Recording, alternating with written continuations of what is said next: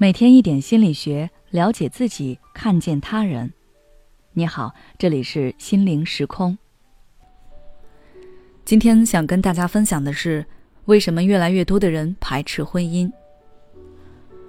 围城里有这样一句话：婚姻就像一座围城，城外的人想进去，城里的人想出去。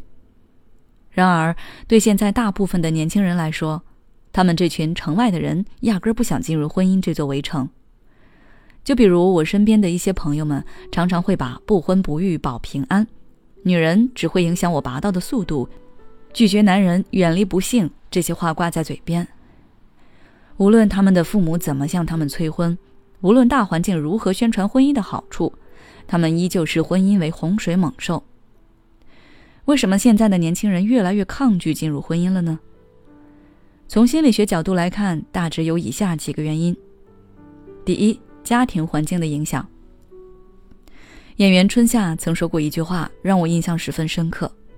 他说：“我们家所有女性都离过婚，我真的无法从任何我们家的女性身上看到婚姻幸福的影子和家庭幸福的影子。”在之前的文章中，我也说过，我们的判断、认知取决于我们所接触到的信息。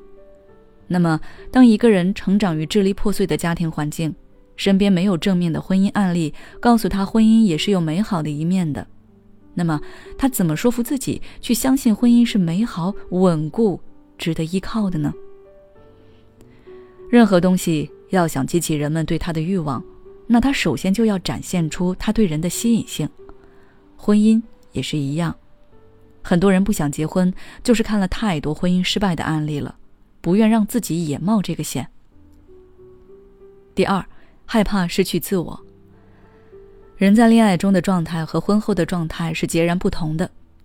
恋爱的时候，我们还可以意识到自己是一个独立的个体，有自己的生活和追求。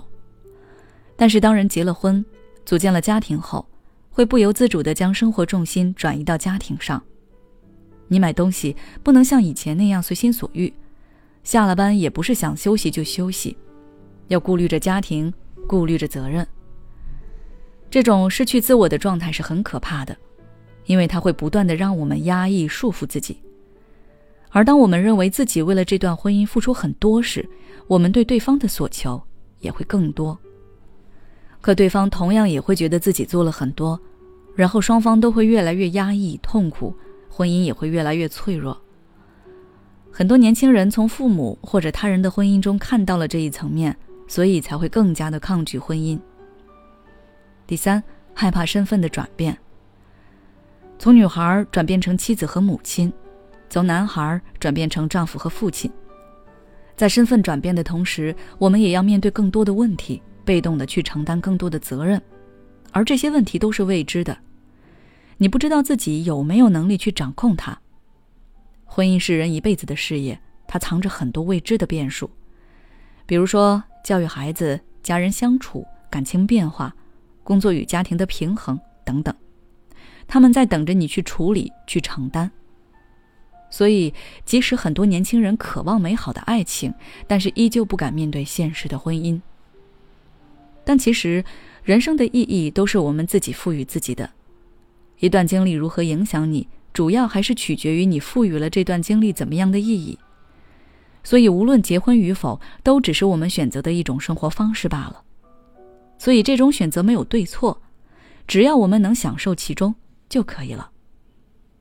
好了，今天的分享就到这里。